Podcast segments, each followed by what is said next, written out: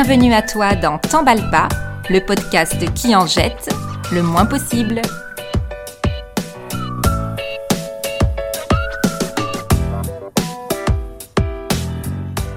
Bonjour, ici Noémie.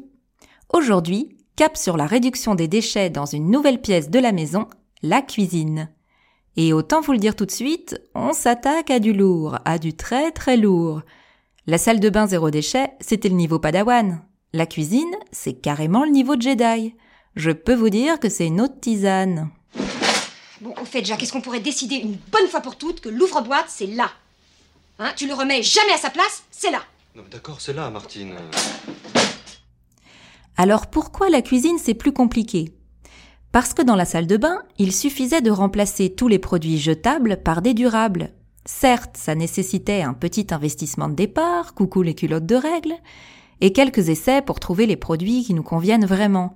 Mais une fois fait, ma foi, il n'y a pas beaucoup de contraintes. Dans la salle de bain, on était sur un changement du geste d'achat, pas vraiment du geste d'utilisation, et ça ne nous lançait pas sur la voie d'un questionnement permanent. Alors que dans la cuisine, euh, comme une partie des déchets provient des emballages alimentaires, ça va toucher à certaines de nos habitudes de consommation les plus compliquées à bousculer, celles liées à l'alimentation. Mais avant de parler des choses qui fâchent, on va commencer en douceur, par réduire les déchets de cuisine qui ne sont pas liés à la nourriture. Et en avant Guingamp. Première étape sur la voie de la réduction des déchets dans la cuisine, l'évier. Voici toutes les astuces pour un vaisselle mix de qualité. Attention à la vaisselle. Et 1, et 2, et 3, et 4.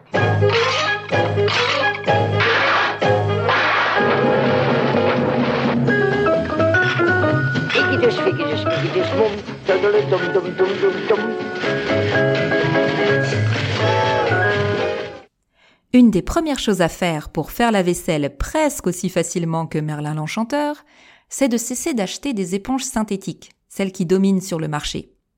Non seulement ces éponges en plastique ne sont pas biodégradables, mais en plus, les bactéries adorent s'y loger. Faire la vaisselle avec des nids à microbes, non merci. Quant aux éponges synthétiques naturelles, si elles ont le mérite de ne pas semer de microplastiques partout, elles sont quand même souvent pleines d'additifs chimiques et constituent un déchet qui n'est pas neutre pour l'environnement. La meilleure solution, c'est encore d'opter pour de bonnes vieilles éponges lavables. Une simple recherche sur Internet vous indiquera plusieurs marques françaises qui en proposent, sans parler des créations artisanales qui vous attendent sur Etsy. Il s'agit d'éponges en tissu, rembourrées de matière naturelle, qu'il vous suffit de laver régulièrement en machine avec le reste des torchons de la semaine. C'est tout simple et c'est déjà un pas considérable sur la réduction de vos déchets.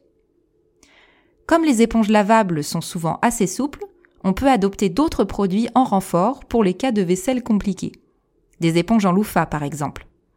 Je possède moi-même des éponges lavables pour la vaisselle ordinaire, des éponges en loofah pour les plats récalcitrants et une brosse en fibre de bananier pour les cas de vaisselle de l'extrême. Vous pouvez aussi vous amuser à confectionner des éponges tawashi en chute de tissu tressé. Ces dernières sont utiles pour passer un coup de propre sur la table, même si, à mon goût, elles sont trop minces et molles pour vraiment faire la vaisselle.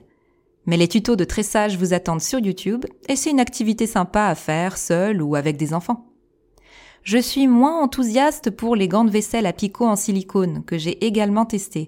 Ils sont certes très stylés, mais pour nettoyer le fameux plat à gratin de la publicité, ils repasseront.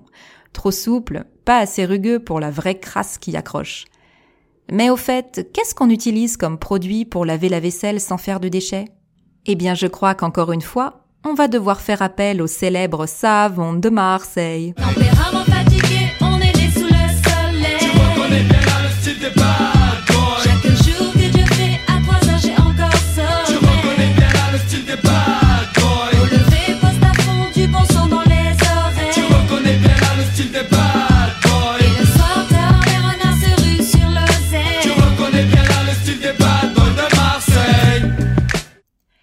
Pour ma part deux produits à ma disposition.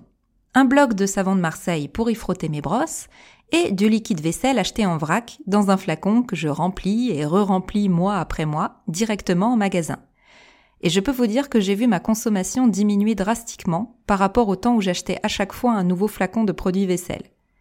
Il est aussi possible de fabriquer son propre liquide vaisselle avec des copeaux de savon de Marseille, du savon noir, du bicarbonate et des cristaux de soude.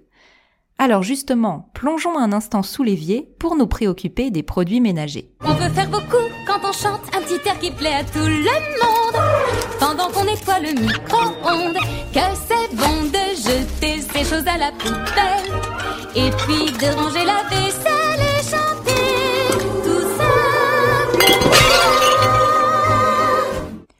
Fini les produits d'entretien qu'on nous vend à coups de publicité ou des ménagères radieuses nous confient leur passion pour la brillance du carrelage.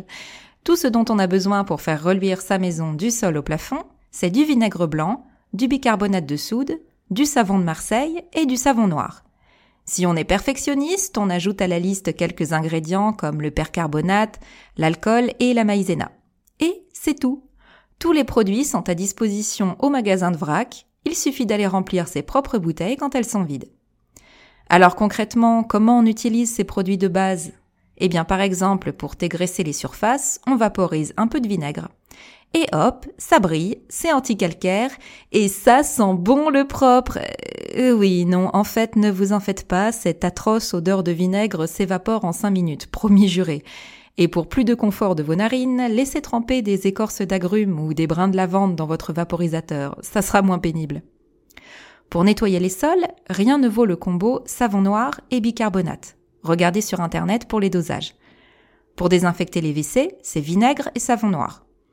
Pour une canalisation bouchée, c'est vinaigre et bicarbonate pour une action effervescente et vinaigre chaud pour rincer. Les combinaisons sont infinies. Et pour les produits plus complexes comme la lessive ou le gel de la vaisselle, rien ne vous empêche de commencer par vous approvisionner en magasin de vrac. Ceci dit, si vous aimez la chimie, ne vous privez pas de fabriquer vos propres potions magiques. Tout est bon du moment qu'on cesse d'accumuler les déchets plastiques. Passons au dossier suivant, celui de notre douloureuse rupture avec le sopalin. Pardonne ma franchise et ma sincérité. Quant au cœur, si tu veux, mettons-le de côté. Évitons les amours aux lentes agonies et disons gentiment, toi et moi, c'est fini.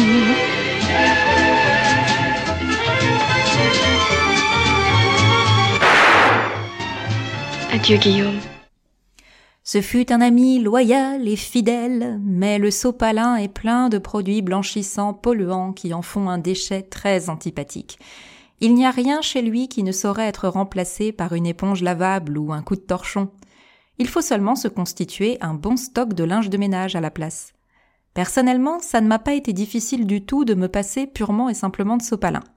Et pour les grosses saletés qui vont directement à la poubelle, je les attrape avec un bout de papier craft récupéré des pochettes de fruits et légumes du marché. Allez-y, le sopalin qui pollue, c'est de l'histoire ancienne. Pareil avec un autre des grands pollueurs de la cuisine, le film plastique. Ce dernier est extrêmement compliqué à recycler, ne serait-ce qu'à cause des matières qui le salissent quand on le jette. Heureusement, il y a plein d'alternatives. Dans bien des cas, on a besoin de films plastiques pour couvrir un récipient afin de protéger les aliments dans le frigo. Il suffit alors de le remplacer par une simple assiette posée sur un bol ou de placer les aliments dans un bocal, un Tupperware ou encore d'avoir recours à une charlotte en tissu ciré spécialement conçue pour ça. On en trouve de plus en plus dans les magasins dédiés à la cuisine. Autre solution pour emballer les aliments, les bee wraps, les tissus imbibés de cire d'abeille.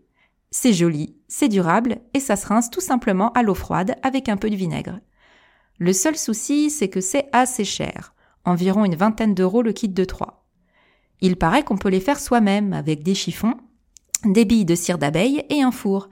Mais vous commencez à cerner le personnage Moi j'ai trop peur de faire cramer les chiffons ou de retrouver la porte de mon four coagulée par la cire, j'en ai donc acheté dans le commerce.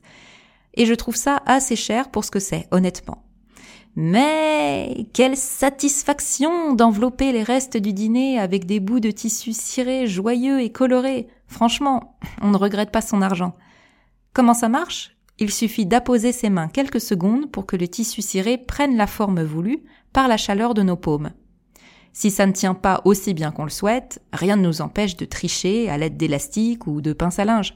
On fait ce qu'on veut après tout.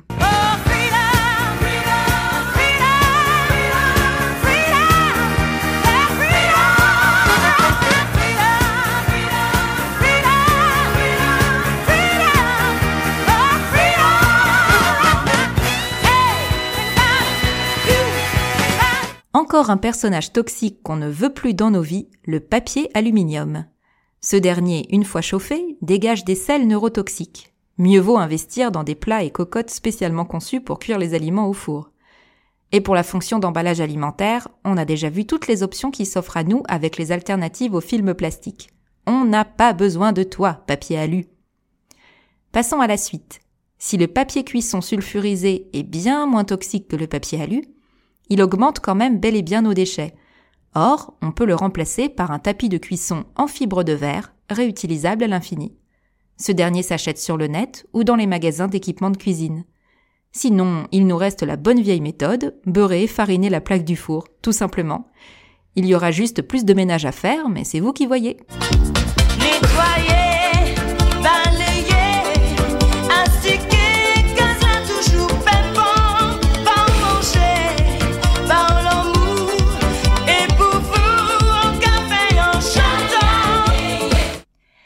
Alors, on récapitule les 7 étapes pour réduire les déchets dans sa cuisine.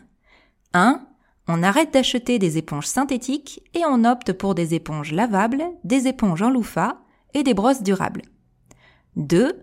On remplace le liquide vaisselle de supermarché enrobé de plastique par du liquide vaisselle en vrac, du savon de Marseille, voire du produit vaisselle fait maison avec des produits de base achetés en vrac. 3. On remplace les produits ménagers et leurs flacons de plastique par des mix de vinaigre blanc, de bicarbonate, de savon noir et de savon de Marseille achetés en vrac. 4. On cesse de fréquenter le sopalin et on commence une grande histoire d'amour avec les torchons, les chiffons et autres tissus absorbants. 5. On sort du paradigme du film plastique et on retrouve ses vieux réflexes de Tupperware, de bocaux et autres papiers cirés. 6. On décide de ne plus s'empoisonner avec du papier alu et on investit dans des plats qui font le même job. 7. On troque le papier sulfurisé par un tapis de cuisson durable. Et voilà le travail. Avec une cuisine ainsi équipée, la poubelle jaune se retrouve sacrément plus légère. Dans le prochain épisode, on parlera alimentation, et ça promet d'être plus sportif. Mais comme d'habitude, une étape à la fois, et surtout, t'emballe pas. C'était Noémie Fachan, et je te dis à la prochaine. Un podcast pour un peu moins polluer la terre. Partage-le et laisse un petit commentaire. Si t'as aimé, fais-le connaître autour de toi sur Instagram. Plus attendre, abonne-toi, mais t'emballe pas. Oh, t'emballe pas. Ne t'emballe pas. Oh, t'emballe pas. Des conseils, des astuces sur le zéro déchet. Des idées qui permettent de moins consommer, moins polluer la terre avec notre plastique, moins polluer la mer avec tous nos chimies. On a les solutions, des recettes de grand-mère, des trucs pas compliqués à comprendre et à faire. Alors viens t'abonner et laisse un mot gentil. Donne-lui une bonne note sur l'appli. Ah, t'emballe pas. T'emballe pas. Oh, t'emballe pas. Ne t'emballe pas.